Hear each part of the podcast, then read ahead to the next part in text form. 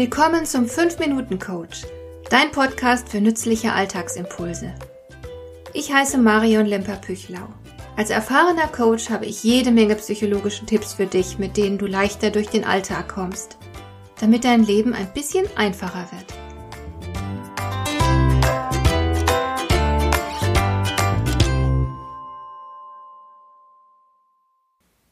Denn von den Gedanken nimmt die Seele ihre Farbe an.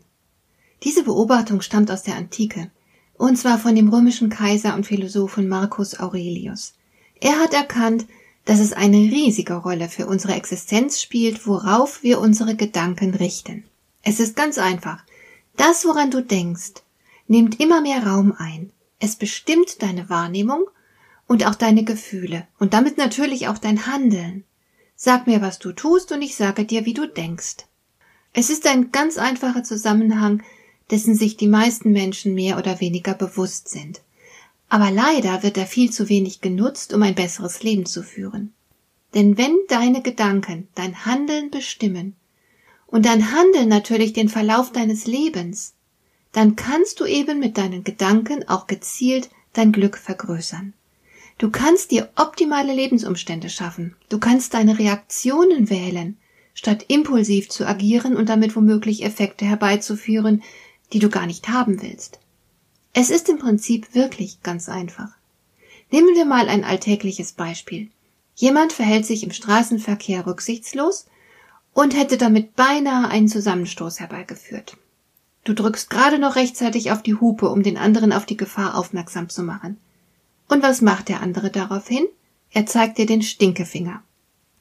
Was macht dein Kopf mit dieser Situation? Das Natürlichste ist wohl, dass du dich aufregst und ärgerst. Denn das Verhalten des anderen ist ja tatsächlich empörend und in jeder Hinsicht regelwidrig. Er verhält sich nicht nur rücksichtslos, sondern ist sogar ausgesprochen aggressiv und respektlos. Du wirst also vermutlich fast reflexartig wütend sein. Entsprechende Gedanken gehen dir dann durch den Kopf. Wenn du dir diese Gedanken erlaubst, wenn du sie einfach zulässt, dann regst du dich immer mehr auf. Du bist mit Negativen beschäftigt, was womöglich sogar deine eigene Konzentration am Steuer beeinträchtigt. Aus der Wut entstehen dann natürlich auch körperliche Reaktionen, die du spüren kannst. Ich merke zum Beispiel in solchen Situationen, wie der Blutdruck steigt. All das ist nicht gut für dich. Gibst du deinem Frust und der Wut unreflektiert nach und kontrollierst deine Gedanken nicht, schadest du dir. Du könntest dich in derselben Zeit auch mit produktiven Gedanken beschäftigen, die letzten Endes dein Handeln in eine günstige Richtung lenken. Anderes Beispiel. Du bist mit einer bestimmten Aufgabe überfordert, was nebenbei bemerkt in der überaus komplexen Welt, in der wir inzwischen leben, jeden Tag jedem von uns passieren kann.